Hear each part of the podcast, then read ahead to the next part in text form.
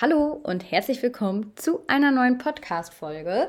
Schön, dass ihr wieder dabei seid. Heute bin ich hier der Laie, aber ich maße mir mal an, trotzdem über das Thema reden zu dürfen, denn es geht um das Thema Reitbeteiligung und ich hatte tatsächlich noch nie eine Reitbeteiligung, das heißt, ich war noch nie. Oh, während ich das hier erzähle, fällt mir auf, ich glaube, ich hatte schon mal eine Reitbeteiligung.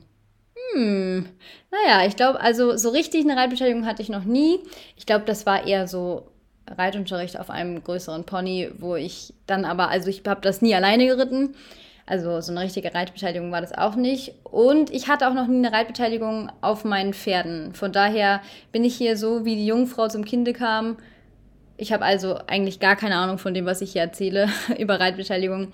Aber ich dachte, das Thema greife ich trotzdem mal auf, weil es sich gewünscht wurde und ja, ja auch interessant ist. Und vielleicht finde ich ja auch noch mal jemanden, mit dem ich über das Thema sprechen kann. Also sozusagen im Anschluss an diese Folge vielleicht Vor- und Nachteile einer Reitbeteiligung oder wie das dann auch mal Sicht, aus Sicht einer Reitbeteiligung ist, weil wie gesagt, ich hatte mal so eine Art Reitbeteiligung, ist mir jetzt gerade eben erst eingefallen.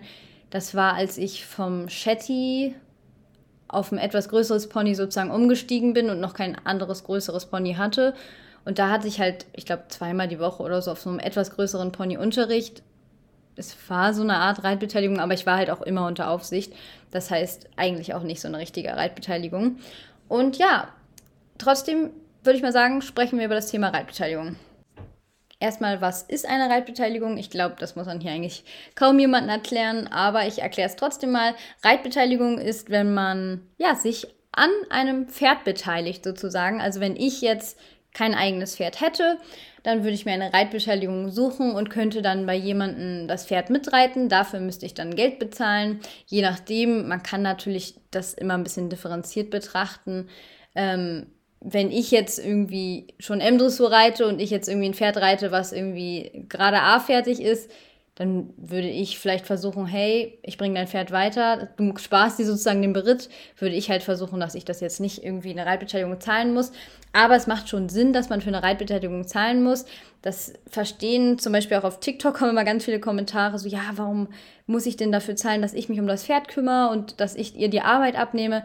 Ja, aber diese Person hat ja auch das ganze Equipment gekauft, bezahlt das Pferd die ganze Zeit und entsprechend ähm, und du kannst das Pferd ja nutzen und hast ja auch die Besitzerin hat ja die ganze Zeit das Risiko, dass auch irgendwas passiert und trägt ja die Tierarztkosten und alles und entsprechend ist diese anteilige Zahlung an Reitbeteiligungsgeld sozusagen, finde ich sehr gerechtfertigt. Also ich finde das gut, wenn man dafür zahlt, außer wie gesagt, wenn es halt so ist, dass man eben das Pferd dann irgendwie, das gar nicht mit auf, einer, auf einem Level ist mit dem Reiter sozusagen. Also wenn der Reiter jetzt viel, viel besser ist als das Pferd, dann kann man natürlich gucken, ob man da irgendwie sich dann anders beteiligt. Vielleicht kauft man mal einen Futtersack oder sowas. Aber ähm, grundsätzlich finde ich das ganz cool. Und es gibt ja auch die Art, ähm, wie man das ungefähr ausrechnet. Das heißt zum Beispiel, wenn man eine Boxenmiete von 400 Euro hat, dann rechnet man diese 400 Euro durch 30, durch 30 Tage und das dann mal, wenn man zweimal die Woche reitet, also mal 8, also vier Wochen, zweimal die Woche, also 8 und dann hat man halt den Betrag, den man so für eine Reitbeteiligung nehmen kann. Und das finde ich eigentlich eine ganz gute Richtlinie auch. Ähm, ja, und natürlich ist es auch so, wenn zum Beispiel die Reitbeteiligung dann auch noch an dem Tag irgendwie misten und abäppeln und so gefühlt alle Kackarbeiten machen muss. Klar, es gehört auch zu dem Pferd dazu, aber dann kann man natürlich auch immer gucken, ob man dann noch irgendwie vom Preis so ein bisschen das anpasst. Aber vom Grundprinzip, allein für die Nutzung des Pferdes, wofür die der Besitzer ja die ganze Zeit bezahlt, kann ich schon verstehen, warum man dafür Geld nimmt. Und wenn ich jetzt mir eine Reitbeteiligung suchen würde, was jetzt aktuell nicht ähm, im Raum steht, vielleicht, naja, also auf, auf Duffy würde ich niemals jemand anderes drauflassen. Das ist einfach, weil ich da sehr speziell bin, das weiß ich auch.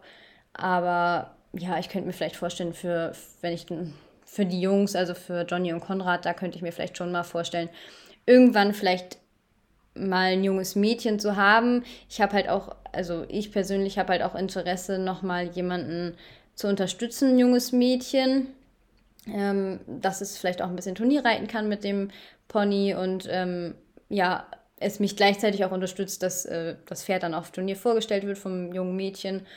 ja, sowas könnte ich mir mal vorstellen, aber aktuell kann ich mir nicht vorstellen, mir eine Reitbeteiligung zu holen, weil ich als Pferdebesitzer sehr speziell bin und ähm, ja, meine Pferde ja auch schon, okay, Krusi jetzt nicht, aber Duffy ist ja auch schon relativ weit ausgebildet. Und ich stelle mir das halt immer vor wie so ein maßgefertigter Sattel oder irgendwas maßgefertigtes, was halt wirklich auf mich angepasst ist, auf mich maßgeschneidert. Und wenn sich da dann jemand anders reinquetscht, dann passt es halt nicht mehr für mich, dann muss ich es erstmal wieder einstellen und das mag ich halt nicht.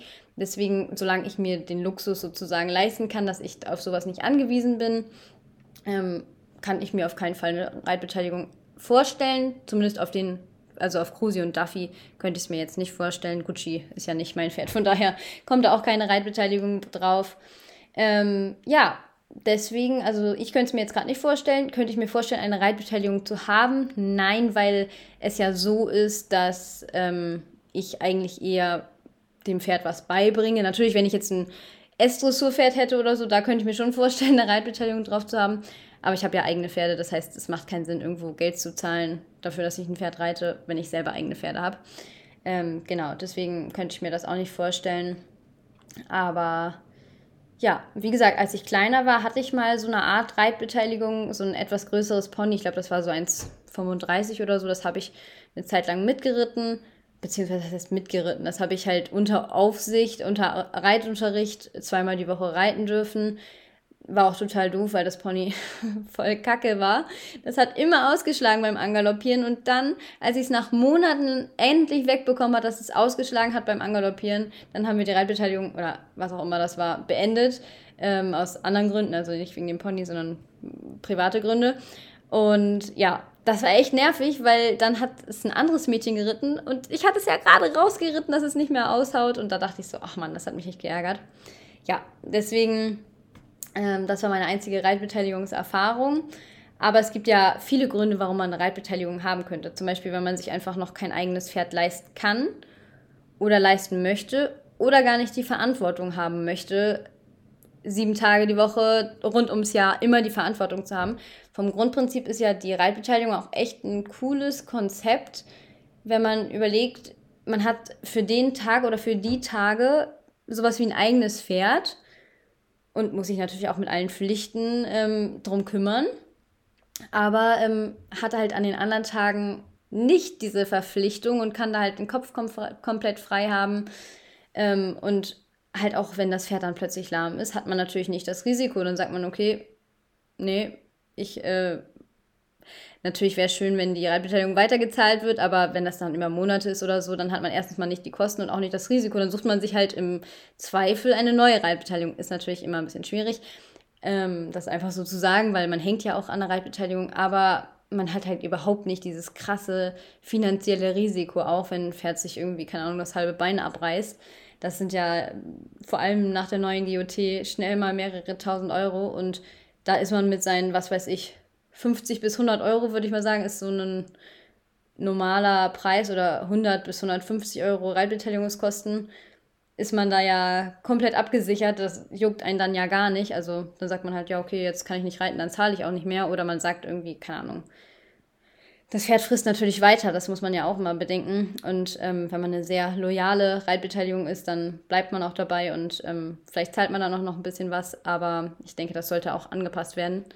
Aber natürlich wird es für die Besitzerin auch nicht angepasst, muss man ja sagen. Die kann zwar nicht reiten und hat trotzdem die vollen Kosten. Ja, muss man halt immer beide ähm, Seiten sehen. Ähm, noch ein Vorteil vom eigenen Pferd, ja, man kann sich halt auch aussuchen, welches Pferd man hat und man kann es auch, auch viel öfter durchtauschen. Also natürlich könnte man auch ein Pferd, wenn man es kauft, äh, immer wieder alle halbe Jahr mal wechseln. Aber das ist ja nicht so schön fürs Pferd.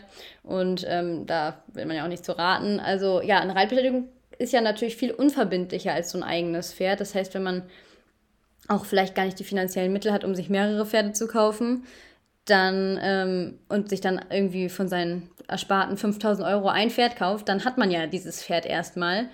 Und als Reitbeteiligung, wenn man merkt, hm, nö, mag ich nicht mehr, ich will jetzt mal doch mal ein Springpferd oder ich möchte jetzt doch mal wieder ein Pony reiten, dann sagt man, okay, ich kündige meine Reitbeteiligung und sucht sich halt ein anderes. Ist halt schon cool. Ich bin gespannt, vielleicht rede ich ja nochmal mit jemandem, der eben eine Reitbeteiligung schon mal hatte, mehrfach oder so. ähm, ob's das, ob das wirklich so entspannt und einfach ist, wie ich hier jetzt denke. Weil man hört ja auch immer mal, dass es nicht so einfach ist, eine passende Reitbeteiligung zu finden, sowohl von der einen Seite als auch von der Besitzerseite. Aber ja, also ich stelle mir es halt so vor, so ja, okay, dann suche mir jetzt noch andere Reitbeteiligungen und dann ja, ist man auch raus aus der Sache. Das ist eigentlich auch noch ein Vorteil. Nachteil ist natürlich, dass man halt kaum Mitspracherecht hat. Oder was heißt kaum? Man, es kommt natürlich, es gibt so viele unterschiedliche Varianten von Reitbeteiligung. Aber ähm, ja, ich sag mal jetzt in der normalen Reitbeteiligung hat man ja nicht viel Mitspracherecht. Da kann man vielleicht ein bisschen was mitentscheiden. Aber ähm, nicht so viel. Und wenn das Pferd dann zum Beispiel umgestellt wird oder so und man dann da nicht mehr hinkommt, das nicht mehr in der Nähe ist oder so, dann ja, muss man sich halt auch irgendwie doch eine neue Reitbeteiligung suchen, was ja auch ein Neustart sein kann, aber natürlich auch äh, doof ist, weil man natürlich auch an dem Pferd hängt.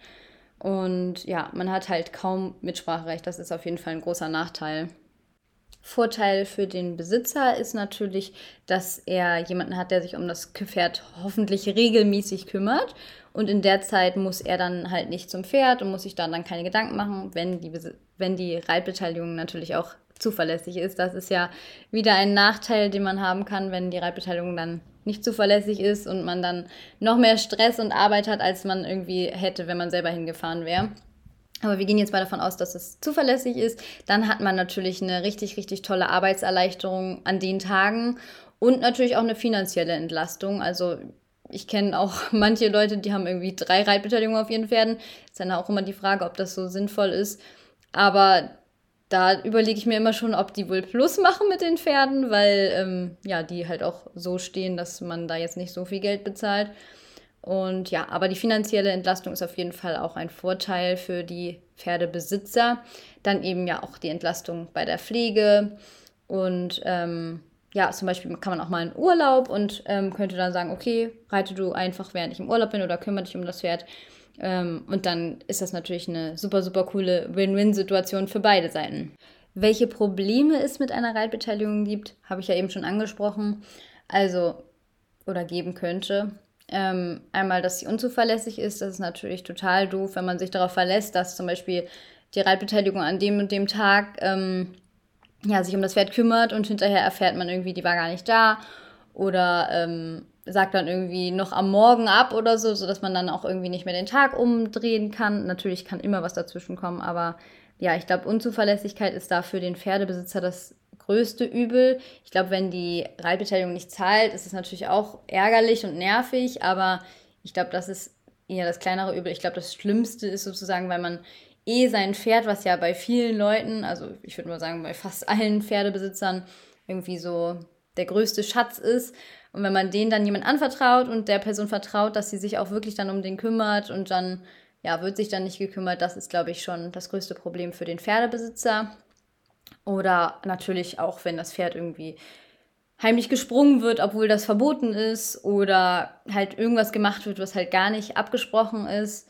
Ähm, falsch geputzt, gesattelt, nicht geputzt wird oder falsch gesattelt wird oder womöglich noch schlecht behandelt wird. Das ist halt auch so ein Nachteil, ähm, der natürlich total, also das ist eigentlich noch schlimmer, als wenn die Person dann wahrscheinlich gar nicht kommt, ist, wenn sie dann auch noch das Pferd falsch behandelt. Natürlich kann nicht jeder, jede Reitbeteiligung das Pferd so behandeln wie der Pferdebesitzer, weil das ist ja klar und ähm, das ist ja auch meistens gar nicht gewollt, aber ich glaube, solange jeder nach bestem Wissen und Gewissen handelt, ist es schon, würde ich sagen, wäre schon gut.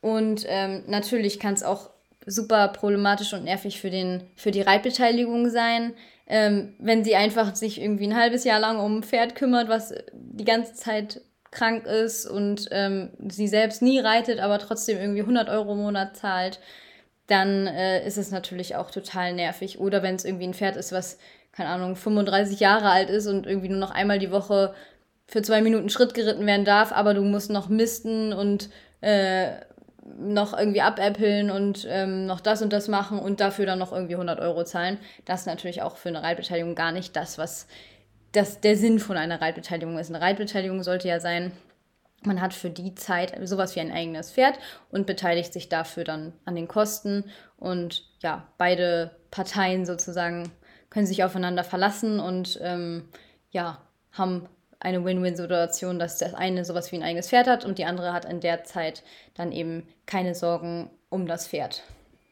Ein ganz, ganz großes Problem mit Reitbeteiligung ist, dass werden wahrscheinlich auch einige von euch kennen, weil hier hören ja schon einige zu, die, ja, ich sag mal so von 8 bis 14 sind. Und das Problem ist, dass es sehr, sehr schwierig ist, solche Reitbeteiligungen zu nehmen. Und das wäre ja auch die Altersklasse, die ich gerne, wenn ich Reitbeteiligung suchen würde, jetzt für, keine Ahnung, beispielsweise Johnny, ähm, wenn er jetzt geritten wäre und alles und ähm, ich jetzt mir ein junges Mädchen suchen wollen würde, wäre es super schwierig, da so ein junges Mädchen zu nehmen, was ja genau die Altersklasse auch ist, die sich dann einfach noch kein eigenes Pferd leisten kann, aber vielleicht schon ähm, sich so fühlt, als wenn sie nicht mehr nur einmal die Woche in, in einer Reitschule reiten möchte, sondern schon mal eine Reitbeteiligung haben wollen würde. Aber es ist halt sehr, sehr schwer, ähm, ja, jemanden unter 18 zu nehmen, weil das mit den Versicherungen super schwierig ist. Also zum Beispiel, wenn das Kind, sage ich jetzt mal, oder das junge Mädchen dann das Pferd rausführt und das Pferd dann wegläuft und irgendwie in ein anderes Auto reinrennt, dann ist es ja so, dass ähm, ja, dieses Kind noch nicht haften kann und eigentlich haften, haften dann die Eltern. Das ist aber auch nur so ein, ähm, ja, sagt man immer so. Also da gibt es ja auch manchmal Baustellen, so irgendwie Eltern haften für ihre Kinder, aber ob das dann auch wirklich alles so durchsetzbar ist, ist dann eine andere Frage. Und viele Versicherungen, die, also man hat ja als, als Pferdebesitzer eine Versicherung für sein Pferd, eine Haftpflichtversicherung, aber ganz viele Versicherungen greifen dann nicht in der Sekunde weil dann zum Beispiel dieses Kind nicht versichert mit, mitversichert ist. Also, und es ist auch so, dass zum Beispiel Fremdreiter, wenn man jetzt eine Haftpflichtversicherung hat und da Fremdreiter mit ähm, angegeben hat, heißt es nicht automatisch, dass eine Reitbeteiligung mit angegeben ist, weil ähm, ja, Fremdreiter he heißt eigentlich in vielen Versicherungen, dass es unentgeltlich erfolgt, aber wenn man Geld dafür bekommt, ist es halt anders rechtlich zu bewerten. Und deswegen ähm, ja, muss man da auch extra nochmal drauf achten, ob dann in der Versicherung, dass dieser Fremdreiter, also diese Reitbeteiligung auch drin ist. Und selbst dann heißt es immer noch nicht, dass sie haften, beziehungsweise dass sie dann einspringen sozusagen für, die, für den Schaden, der dann entstanden ist, der ja auch einfach ganz, ganz schnell in Millionenhöhe sein kann, wenn ein Pferd jetzt, was weiß ich, in ein Auto reinrennt und dann eine Familie tot ist oder so eine schlimme Sache wollen wir uns hier gar nicht vorstellen. Aber ähm, ja, das kann ja einfach super, super schnell in richtig, richtig hohe Summen gehen. Und das ist natürlich schwierig, wenn man das einfach umgehen kann, indem man sagt, okay, ich nehme eine Reitbeteiligung ab 18. Die hat dann eine eigene Versicherung, die ist dann gedeckt. Oder ähm, die ist natürlich auch ganz anders rechtlich zu bedenken. So ein Kind darf eigentlich gar nicht unbeaufsichtigt äh, beim Pferd sein. Sonst äh, kann es auch schon sein, dass die Haftpflichtversicherungen nicht greifen. Und ja, oder man selber, wenn das Pferd dann, äh, das Pferd dann das Kind zum Beispiel tritt und das Kind war unbeaufsichtigt, also Kind sage ich jetzt nur, ich sag mal jetzt irgendwie, keine Ahnung, 10, 11 Jahre, ähm, und das Kind wird dann getreten, ähm, dann ist natürlich auch doof, äh, weil man dann als Pferdebesitzer dann dafür haftet und äh, ja, wenn man dann auch noch Geld dafür bekommen hat, kann es sein, dass halt die Versicherung nicht greift und genau, also es ist ähm, ja sehr, sehr, sehr schwierig unter 18 da mit, dem, mit der Versicherung und einfach um solche Unsicherheiten zu umgehen, schreiben ganz, ganz viele ähm, ja, Reitbeteiligung nur ab 18. Wie gesagt, ich finde das halt auch total doof und schwierig, weil ja, ich zum Beispiel auch gerne einem Kind die Chance geben würde, dann mit einem Pony auch in, in Turniersport zu kommen oder so, dass es einfach, ähm, ja, ein Kind ist, was ja eigentlich vielleicht von zu Hause aus nicht die Möglichkeit hat, ähm, ja, so in den Sport zu kommen, das ist ja einfach super schwer. Wenn man kein eigenes Pferd hat, ist es einfach so schwer, irgendwie mal auf Turnier zu kommen. Und so viele Kinder, das sehe ich so oft, die sind so motiviert, die sind so talentiert und die haben so Lust und so. Und dann haben sie vielleicht einfach nicht die Unterstützung von zu Hause, aber dürften vielleicht noch eine Reitbeteiligung haben. Ja, und so jemanden würde ich halt voll gerne eigentlich irgendwann mal die Chance geben, sobald ich es mir natürlich auch leisten kann, weil aktuell kann ich nicht noch jemand anders den Reitsport sozusagen finanzieren. Aber wenn man das irgendwie Win-Win-Situation mäßig machen kann. Also so zum Beispiel, dass die dann ja, eben auch das Pferd dann vielleicht mal in, in einer kleinen Prüfung vorstellen und das Pferd wird dann ja auch wertvoller, wenn man das dann irgendwann mal verkaufen möchte. Also sowas ähm, könnte ich mir halt voll vorstellen. Aber diese Versicherungsfrage, die macht mich halt auch da so ein bisschen, gerade ähm, aufgrund meines Studiums, macht mich das natürlich ein bisschen ängstlich, weil in den meisten Fällen passiert ja gar nichts. Also wenn gar nichts passiert, ist es ja auch nicht schlimm. Aber wenn dann doch mal das Kind vors Gesicht getreten wird oder so und das dann ein bisschen, ich sag mal, doofe Eltern sind, die dann sagen, äh, nee, da hast du jetzt aber nicht aufgepasst oder das Pferd ist schuld oder was weiß ich, das kann ja einfach mal passieren, aber ja, ist natürlich doof und ich kann auch verstehen, wenn Eltern dann sagen, okay, nee, hier, ich will jetzt mein Schmerzensgeld und alles. Ähm, übrigens in Deutschland Schmerzensgeld ist ganz schlecht, also sehr, sehr gering. Aber ähm, ja, dadurch, dass ich natürlich durch mein Studium sehr viel damit zu tun habe, bin ich da so ein bisschen ja, ängstlich oder weiß auch nicht, wie man das machen kann. Natürlich kann man ähm, jemanden irgendwas unterschreiben lassen von wegen Haftungsausschluss. Aber ob das dann wirklich vor Gericht auch standhält, ist dann natürlich die ganz andere Frage. Also du kannst dir eigentlich alles unterschreiben lassen, aber ganz, ganz viel ist dann halt auch gar nicht wirksam. Und ja, deswegen kann ich verstehen, wenn Leute erst ab 18 suchen. Ich persönlich würde es halt aber, wenn ich suche, lieber jemanden, der viel jünger ist, weil ich das halt einfach viel schöner finden würde, einem Kind oder einem jungen Menschen das zu ermöglichen. Auch ähm, mal sowas wie ein eigenes Pferd und vor allem, wenn das halt auch tolle Sportponys sind, wie bei mir. Ja, würde ich halt mega cool finden, aber da ist jetzt ja auch noch gar nicht so weit. Also vielleicht irgendwann mal. Aber ähm, ja, das ist natürlich ein Struggle und ich kann natürlich auch die Kinder verstehen, die dann total traurig sind und ähm, ja, mit den wenigen Reitbeteiligungen, die dann im Internet angeboten würden, werden, die irgendwie dann auch schon ab unter 18 oder so sind. Ähm, das sind dann ja auch nur noch ein paar und dann ist man natürlich auch beschränkt auf die Pferde, die da angeboten werden. Das kann ich natürlich auch verstehen. Andererseits muss ich auch wieder sagen, ich kann auch wieder die, Re also die Besitzer, die Pferdebesitzer verstehen, wenn die sagen, hm, unter 18 nehme ich nicht, nicht nur wegen der Versicherungsfrage, sondern weil man muss natürlich auch tendenziell sehen, dass so gerade so 13 bis 16 ist natürlich so ein Alter bei ähm, Jugendlichen, wo die dann halt auch Interessen entwickeln, die halt dann auch mal abseits der Pferde sind. Und dann kann es natürlich auch schnell zu Unver Unzuverlässigkeiten kommen. Also das kann ich natürlich auch verstehen, wenn man da sagt, okay, nee, erstens umgeht die Versicherungsfrage und zweitens ähm, ist die Person tendenziell eher zuverlässig. Also heißt natürlich nicht nur, weil jemand 18 ist, dass er auch im Kopf reif genug ist, dass er wirklich zuverlässig ist. Aber ähm, ja, grundsätzlich ist das, glaube ich, kann ich, also ich kann beide Seiten halt total verstehen und ähm, verstehe auch diesen Struggle.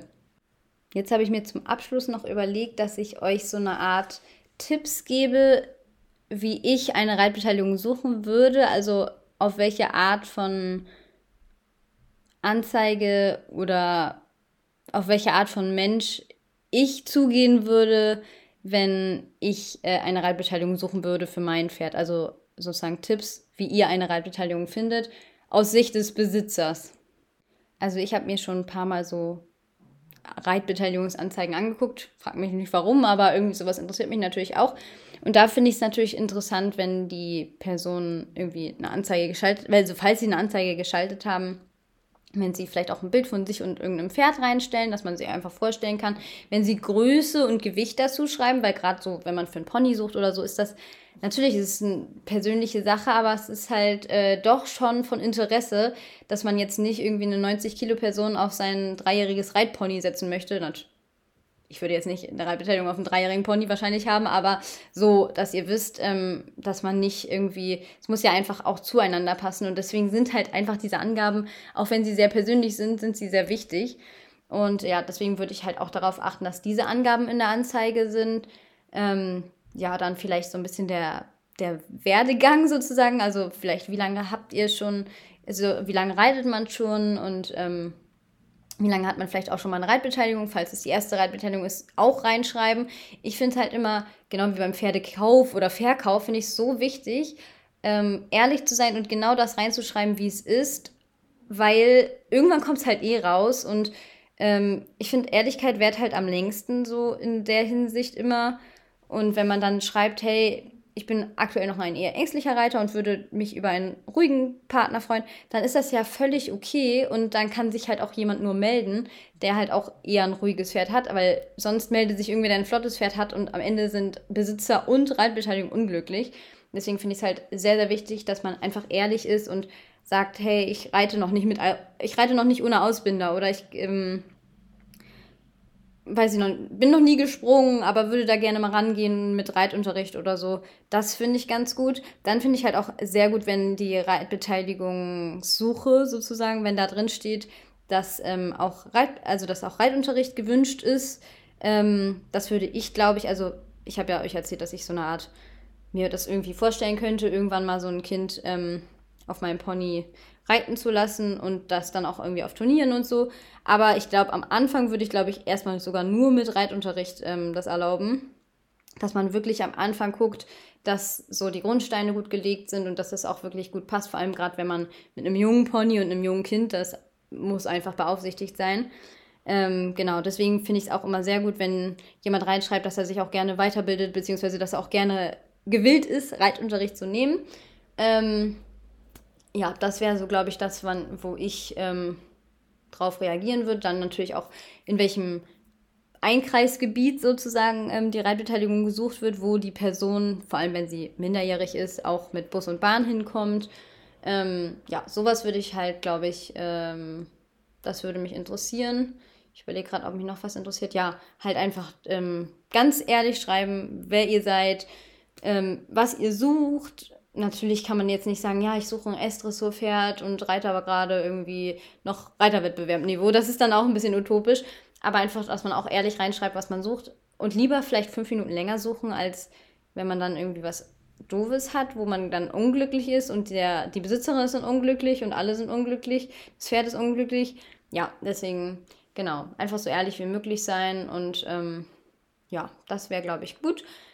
Dann, wenn ihr die Reitbeteiligung habt, würde ich euch natürlich empfehlen, ähm, oder es dazu gekommen ist, dass ihr das Pferd jetzt ausprobiert habt und es hat gut gepasst, würde ich euch auf jeden Fall auch empfehlen, ähm, das vertraglich festzuhalten. Ähm, einfach für beide Seiten ist es gut, wenn man einfach einen Vertrag hat. Und ähm, gerade wenn da irgendwelche Ausschlussklauseln sind, würde ich da auch nochmal googeln, ob das auch alles so rechtens ist, weil meistens gehen solche Klauseln halt nicht durch, gerade wenn ihr minderjährig seid ähm, dann würde ich natürlich auch, ähm, und vor allem auch wenn ihr einen Vertrag habt, dann müssen das ja auch eure Eltern unterschreiben, wenn ihr minderjährig seid. Ähm, genau, das würde ich auf jeden Fall auch vertraglich regeln. Und dann würde ich auch vielleicht auch vertraglich regeln. Also lieber je mehr man da reinschreibt, desto besser. Aber ähm, auf, also ich würde es lieber schriftlich regeln, aber ist natürlich auch schwierig, weil es einfach sehr viel ist. Und zwar, ähm, was darf man mit dem Pferd machen? Was ist erlaubt? Sind Ausritte erlaubt? Darf ich springen? Wie soll ich das Pferd behandeln? Also so, dass so, also so je, je mehr man ähm, vertraglich regelt, desto sicherer ist, sind einfach beide Seiten hinterher. Und ähm, ja, und sonst natürlich, wenn man es irgendwie nicht vertraglich regelt, dann würde ich es auf jeden Fall erfragen, was darf ich mit dem Pferd machen? Ähm, darf ich es auch mal ohne Sattel reiten? Ähm, gibt es irgendwelche Besonderheiten zu beachten? Vielleicht mag das Pferd irgendwie nicht alleine im Stall sein oder so. Also so, auf sowas würde ich auf jeden Fall achten, dass ihr da so viel wie möglich herausfindet, was der Besitzer möchte und dass ihr es natürlich zu deren vollsten Zufriedenheit erfüllt, damit natürlich auch der Besitzer glücklich ist und es ist halt auch einfach sein Pferd und entsprechend muss man sich da dann auch so ein bisschen anpassen, würde ich sagen. Dann auch mit dem Zubehör vom Pferd ähm, solltet ihr natürlich sowieso äh, genauso sorgfältig umgehen wie der Besitzer oder auch noch sorgfältiger am besten ähm, wenn der Besitzer ein bisschen unsorgfältig damit umgeht zumindest. Und dann müsstet ihr auch fragen, wie ist das mit der Pflege? Weil manche fliegen ja einfach ihre Sättel und Trensen jedes Mal nach dem Reiten und andere machen das halt einmal im Jahr so gefühlt. Und auch da würde ich einfach fragen, immer so viel fragen wie möglich, hey, darf ich das und das? Hey, darf ich das mal putzen? Weil manche wollen zum Beispiel, also ich würde zum Beispiel gar nicht wollen, dass jemand einfach meinen Sattel putzt, weil ich habe dann eine ganz genaue Routine und wenn da falsche Produkte an meinen Sattel rankommen, dann würde ich ausrasten. Also nicht ausrasten. Ich habe keine Reitbeteiligung, also könnte ich auch ausrasten, weil ich wäre es dann selber gewesen. Nein, aber ich würde es halt überhaupt nicht cool finden, wenn jemand einfach meine Sachen putzt, was ja lieb gemeint wäre, aber nee, würde ich halt gar nicht gut finden, weil im Zweifelsfall können auch gerade, wenn man einfach hochpreisigere Sättel hat oder hochpreisiges Equipment, kann ja auch eine Trense oder was auch immer sein, und das dann irgendwie falsch geputzt wird, kann das dadurch kaputt gehen und dann sind einfach irgendwie mehrere tausend Euro kaputt. Und das bezahlt einem dann ja keiner. Deswegen, ähm, also da würde ich auch empfehlen, einfach immer fragen, hey, darf ich das putzen? Hey, wer putzt das? Auch, dass man einfach auch seinen Teil dazu beiträgt. Wenn der Besitzer immer putzt, dann kann man ja auch sagen, okay, ich putze dann auch immer oder ich putze einmal die Woche die, die Sachen oder einmal im Monat oder so. Also dass man sich da anteilig auf jeden Fall auch beteiligt. Ähm, dann natürlich auch, dass man auch gewillt ist, Reitunterricht zu nehmen, habe ich ja schon gesagt. Und ähm, dass äh, vielleicht kann man auch sich zusammentun, also mit dem, mit der Besitzerin, dass man den gleichen Reitlehrer nimmt. Das ist ja schon ganz gut, wenn der Reitlehrer schon mal das Pferd kennt. Dann kann er vielleicht auch der Reitbeteiligung dann schon mal mehr Tipps geben. Dann glaube ich auch noch, dass es ganz gut ist, wenn man als Pferdebesitzer auch ab und zu immer mal selber hinguckt, wie die Reitbeteiligung reitet. Das kommt natürlich darauf an, auf welchem Niveau man selber ist und auf welchem Niveau auch die Reitbeteiligung ist. Aber ich kann mir vorstellen, dass, also so was ich schon mal mitbekommen habe, so in Reitstellen, also das, wenn das mein Pferd wäre, würde ich das halt nicht wollen. Aber ähm, ja, das gibt es natürlich äh, häufig und ähm, ja, ist natürlich auch immer die Frage, ob die Reitbeteiligung das dann an dem Tag machen würde, wenn der, Stall, äh, der Pferdebesitzer zuschaut. Aber ähm, ja, dass man sich da auch so ein bisschen umhört und ähm, ja, es sollte natürlich auch für die Reitbeteiligung kein Problem sein, dass der Besitzer zuguckt. Natürlich ist man dann aufgeregt und so, aber ich glaube, es sollte einfach wirklich von beiden Seiten gewollt sein. Und wenn beide Seiten zufrieden sind, dann ist auch jeder zufrieden. Aber wenn man als Reitbeteiligung schon die ganze Zeit Angst hat, oh, wenn der zuguckt und so, dann sieht er, dass ich das noch gar nicht kann oder so, dann sollte man sich vielleicht auch einfach eine andere Reitbeteiligung suchen, die vielleicht zu dem aktuellen Niveau auch besser passt. Oder man nimmt halt immer Unterricht. Das ist ja auch eine gute Lösung. Dann äh, bildet man sich immer fort und ähm, kann sich natürlich auch immer weiterentwickeln mit dem Pferd. Und ja, und meistens oder häufig ist es ja auch so, dass ähm, ja, sich auch Freundschaften entwickeln können zwischen Reitbeteiligung und Pferdebesitzer. Das habe ich jetzt auch schon mitbekommen, dass sich da wirklich enge Freundschaften über Jahre entwickeln können. Und das ist natürlich das Beste. Wenn, wenn sowas entsteht, ist natürlich richtig cool. Also wie gesagt, das könnte ich mir halt auch echt vorstellen, dass ich so ein junges Mädchen habe, was auf meinem Pony reitet, wenn ich irgendwann viel Geld habe. Und ähm, das unterstütze ich dann, indem es mein Pony ein bisschen reitet. Und ähm, das beteiligt sich dann halt an dem Pferd ein bisschen. Und ja, dass man einfach dann auch, ja, wie so ein kleines Ziehkind hat. Oder halt auch, wenn man ein bisschen näher aneinander ist von, vom Alter her, dann kann es halt, wie gesagt, auch richtig gute Freunde werden. Kann man auch echt gute Freunde werden, weil man ja auch das gleiche Hobby teilt und dann auch noch das gleiche Pferd lieb hat. Also ich meine, mehr Gemeinsamkeiten im Reitsport gibt es ja wohl kaum. Also es ist ja schon eine coole Grundlage für eine gute Freundschaft. Und ja, also das ist natürlich richtig cool. Es gibt halt viele, viele Reitbeteiligungen, die viele Jahre auf dem gleichen Pferd reiten und das klappt perfekt. Und dann gibt es halt natürlich auch immer diese nervigen Geschichten, die man immer hört, so ja, die Reitbeteiligung ist seit zwei Wochen nicht wiedergekommen und sowas alles. Also es gibt halt überall schwarze Schafe und ja, ich hoffe aber, dass ich hier nicht zu negativ über Reitbeteiligung geredet habe, weil, wie gesagt, ich finde das Konzept eigentlich vom Grundprinzip her voll cool. Meistens scheitert es dann aber an der Umsetzung, beziehungsweise auch daran, dass ich einfach sehr speziell bin mit meinen Pferden. Ähm, ja, wie gesagt. Aber aktuell kommt es für mich nicht in Frage, aber irgendwann vielleicht. Und ähm, es ist ja auch manchmal so, dass eine Reitbeteiligung dann auch das Pferd kauft. Das ist ja auch, also kenne ich auch schon ein paar Leute, die einfach ein Pferd jahrelang als Reitbeteiligung hatten und irgendwann soll das Pferd irgendwie verkauft werden, auf, aus welchen Gründen auch, äh, auch immer. Und das ist ja schon häufig so, dass dann die Reitbeteiligung sagt, okay, dann übernehme ich es. Das ist ja auch richtig, richtig cool. Also da können auch wirklich ähm, lange Freundschaften auch zwischen Pferd und Reitbeteiligung entstehen. Und ja, sowas ist natürlich auch ein ganz, ganz großer Vorteil an der Reitbeteiligung, dass man dann ähm, ja auch weiß, das Pferd ist da in sicheren Händen und die Reitbeteiligung weiß dann auch genau, was für ein Pferd sie kauft, weil sie hat es ja über Jahre schon ausprobieren dürfen. Ja, und jetzt habe ich hier über eine halbe Stunde lang über das Thema Reitbeteiligung gequatscht. Ich finde, das ist doch dafür, dass ich noch nie eine Reitbeteiligung hatte, doch ganz gut. Also ja, ihr könnt mir ja eure Erfahrungen mal gerne schreiben, sowohl auf Instagram als auch, ja, hier unter der Podcast-Folge könnt ihr es auch schreiben oder ihr schreibt mir per Mail. Da bin ich auch immer erreichbar. Und ja, da würde mich interessieren, vielleicht habt ihr eine Reitbeteiligung in Form von, ihr seid der Pferdebesitzer oder ihr habt eine Reitbeteiligung in Form von, ja, ihr seid der Reiter, also die Reitbeteiligung. Und ja, wie sind so eure Erfahrungen? auch gern irgendwelche interessanten Geschichten, da freue ich mich immer sehr drüber. Das könnte ich dann auch in der nächsten Podcast-Folge mal erzählen. Ähm, wenn es euch nicht zu privat ist. Wenn ihr nicht wollt, dass eure Geschichte erwähnt werdet, dann schreibt das auf jeden Fall dazu. Oder ihr schreibt dazu, dass es gerne erwähnt werden kann, wenn es erwähnt werden kann. Und ja, ich würde sagen, damit hat diese Podcast-Folge auch ein Ende. Ich hoffe, ich finde nochmal jemanden, der eine Reitbeteiligung hat oder irgendwelche interessanten Stories zur Reitbeteiligung zu erzählen hat. Eigentlich müsste es doch da sehr interessante Stories geben. Also ich habe schon auch in so Facebook-Gruppen habe ich schon interessante Sachen ge gelesen, dass Leute, ah, da kenne ich auch eine Story sogar. Da hat eine, die hat mal bei uns geritten und die hat absolut auf jeden Fall noch nicht mal, also die konnte noch nicht mal ein Pferd durchs Genick reiten, was ja überhaupt nicht, damit meine ich jetzt nicht, nicht mal, dass es so schwer ist oder dass es irgendwie total einfach ist.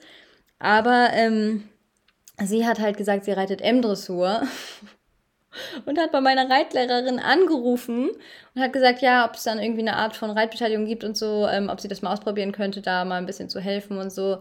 Ähm, sie reitet halt M-Dressur und bla bla bla. Und sie hat halt wirklich ähm, bei uns auf unserem Welch.